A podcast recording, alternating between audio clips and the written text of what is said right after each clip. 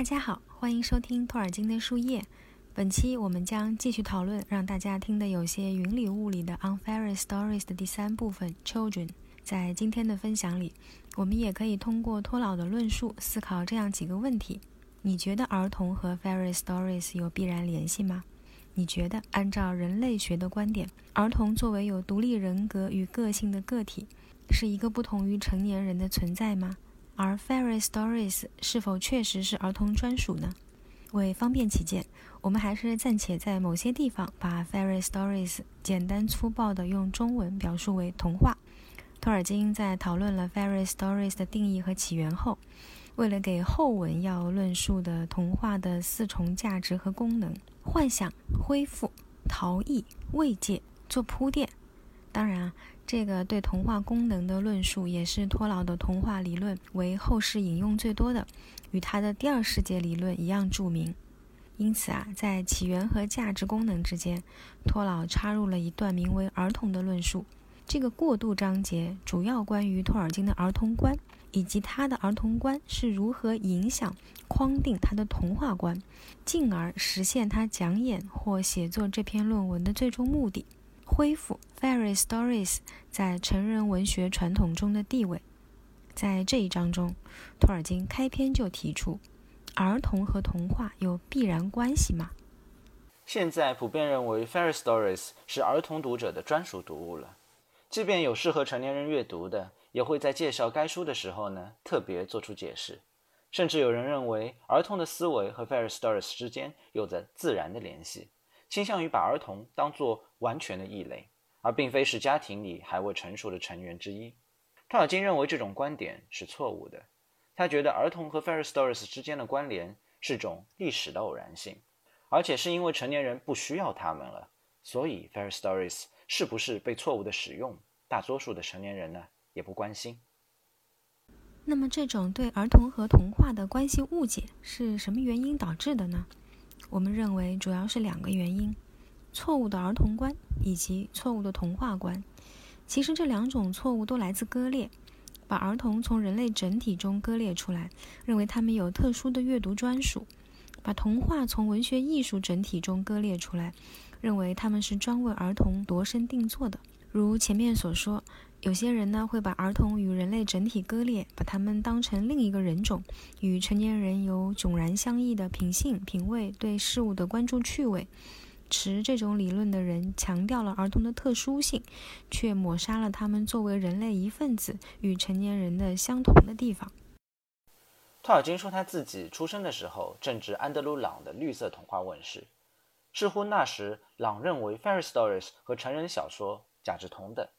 他在《紫色童话》的序言里写道：“儿童的喜好同他们几千年前尚不着衣的原始祖先一样，比起历史、诗歌、地理或算术，他们似乎更为喜欢童话。”但托尔金认为，一来先祖的民间传说与我们当代有明显创作意图、语言风格和叙事个性迥异的作家童话不尽相同；二来，既然如今我们人类能够拥有朗提到的历史、诗歌、地理和算术，说明祖先一定也同样喜好那些。朗的这些对儿童的形容和托尔金他自己小时候的记忆和经历都不大一样。将儿童定义为一类人是狂妄而不负责任的。他们只是尚未成熟，但他们每个人都有各自全然不同的天赋、生活环境及家庭教育背景。托尔金说，他小时候便不是像朗所言的那样，只是想要去相信。他那时更多的反而是求知欲，想要知道更多的事情，无论是通过大人之口。还是作者本身，但托老说，在他的记忆里，对于故事的热衷建立在相信故事里所提到的事情是真的可以发生的，亦或是说在过去真实发生过。Fair stories 显然并非是关乎可能性的，他们其实是关乎内心的真实愿望的。为此呢，托尔金表达了他的内心愿望与诉求。他对爱丽丝的梦境及海盗和失落宝藏的故事呢，并没有太多的兴趣啊。但对比如印第安人相关的故事里的那些弓啊、箭啊，兴致盎然。更能激发他愿望的是那些故事里的陌生语言和复古的生活方式。当然了，最令他向往的还是故事里的森林，梅林与亚瑟、福尔松萨加，还有龙。拥有这些的土地让他无限向往。龙对他而言便带有奇境的印记。奇幻是对奇境的向往，是对异世界的窥探。托尔金说，他自己胆怯的躯体里，自是不希望龙出现在他的社区里，闯入他所生活的相对安全的世界。但拥有对龙的想象的世界，是值得用心去冒险的。生活在恬静安逸地区的人，是可以用心去聆听，并且向往那些远方的险山恶水的冒险的。因为人心远比人的躯体要坚强。托老的这些描述让我想起了叶公好龙的故事啊，他应该算是个 不打诳语、承认自己爱龙却怕龙的托工吧。说到这里呢，也让我想起一本儿童绘本，叫做《托尔金的龙》，讲的便是托工好龙的故事。嗯，说到这个，就不能不提托尔金曾经创作的一首叙事诗《巨龙来访》，刊登在一九三七年二月的《牛津》杂志上，是他冰泊湾的故事与歌谣组诗之一。也是我个人非常喜欢的一首诗，已经不知道安利了多少人。不仅因为全诗语言幽默、情绪轻松，啊，虽然故事还是有那么一些残忍的，更因为啊，托老在这首诗里表现出的对龙的一往情深与无限同情。这首诗呢，讲述一条自大地尽头而来的绿色巨龙，闯入了人类居住的社区，盘踞在樱桃树上，人人见之色变，欲除之而后快。但又缺乏果敢屠龙的勇气，最终惹怒了巨龙，导致自身纷纷葬身龙口，死于龙爪。而巨龙则带着对现代人类的轻蔑和对世界沧海桑田的感叹，飞过大海，与同类团聚。巨龙在一切过去、振翅欲飞前的感叹：他们太愚钝，不懂得欣赏巨龙的歌、巨龙的颜色；他们又懦弱，不敢迅猛屠龙。世界真是越来越乏味啦！我总觉得世界真是越来越乏味了，也是托老对抛弃了一切战前传统美德的战后现代人的精神状态的感叹。当然，这只是极其个人化的一点看法。一九六四年，托尔金对这首诗进行了修订，改了一个全新的结尾，最终刊登于一九六九年由林卡特编辑的《少年魔法师》。这个全新的结尾扭转了人与龙的命运。讲述巨龙屠戮人类，又感叹人类的乏味之后，正准备离开，没想到比金斯小姐突然冲出来，一刀刺入龙的心脏，结束了他的生命。新版本的结尾有这样一段充满悲剧审美趣味的对话：“这么做我很抱歉。”他说，“这个他是指比金斯小姐。你是一头美妙的生物，你的歌喉也令人难忘，何况你可算无师自通。”但我绝不允许你在这肆意破坏，这一切必须做个了断。巨龙断气前喃喃叹息道：“至少他称我美妙。”有意思的是啊，无论哪一版结局，无论等待巨龙的是屠杀还是被屠杀，托老把最浓厚、密度最高的诗意都给了龙，反而令诗中的人类显得不那么可爱。即便1964年版本里有一位女士英勇屠龙，似乎也被作者对龙的悲悯冲淡了。托老真是把自己对龙最复杂与纯粹的感情，那种混杂着热爱、恐惧、骄傲、渴望的情感，都倾注在这首诗里了。诗从创作层面而言不算成熟，但其间渗透的浓烈感情和诗意让我十分喜欢。好的，那么托尔金呢？接下来就继续讲述和分享他自己的体会了。他呢对 fairy stories 的兴趣，并非是从很小的时候就开始的啊。他是个呃兴趣非常广泛的人啊，比如历史、天文、植物学、语法、词源学等。那个时候呢，他都非常的热爱啊。他对 fairy story 喜好其实是步入成年阶段由语文学唤醒的，并被他所经历的战争所升华。fairy stories 和其他的一些音乐、诗歌、小说、历史、科学一样。被筛选出来改编成适合儿童阅读的版本，尽管呢确实有这样的必要在那儿，但这个趋势的风险呢也是非常大的，容易削弱原本素材所要表达的内容和观点。因此，将 fairy stories 完全从成人文艺中分离出来，最终会将这个类别彻底毁坏掉。fairy stories 的价值不应该只是针对儿童的，安德鲁·朗的那系列童话书也不只是针对儿童的。他们是他研究神话和民间故事的衍生品之一。他在第一册的序言中写道：“他们代表着年轻人遵照他们早年的喜好，并且秉持着他们未被磨钝了的相信和对奇迹的新鲜态度。”这是不是真的？这个问题呢，是孩童们问出口的非常棒的一个问题。相信这个词本身意味着讲那些神奇故事给孩子们听的人，是指望孩子们能够相信故事里的内容的。这里从相信引出了一个托尔金相当重要的概念，我们后面再说。此处呢，还是先把托尔金驳斥的观点理清。Fairy stories 并不是儿童的专属品，但确实也与他们相关。因为儿童也是人类的一份子啊，而 fairy stories 本身就是人类的喜好之一。之所以如今变了味，还是因为近代欧洲在文学领域中将其控制在了阁楼上，并以极不自然的方式，错误的在情感层面上将儿童和成年人区分了开来。托尔金承认有些专为儿童写的书很不错，也很喜人，但也有一些书。为了适应儿童的思维和需求，将一些古老的故事刻意歪曲了，而不是加以保留和传承。原来故事里的一些精神和内核全都不见了。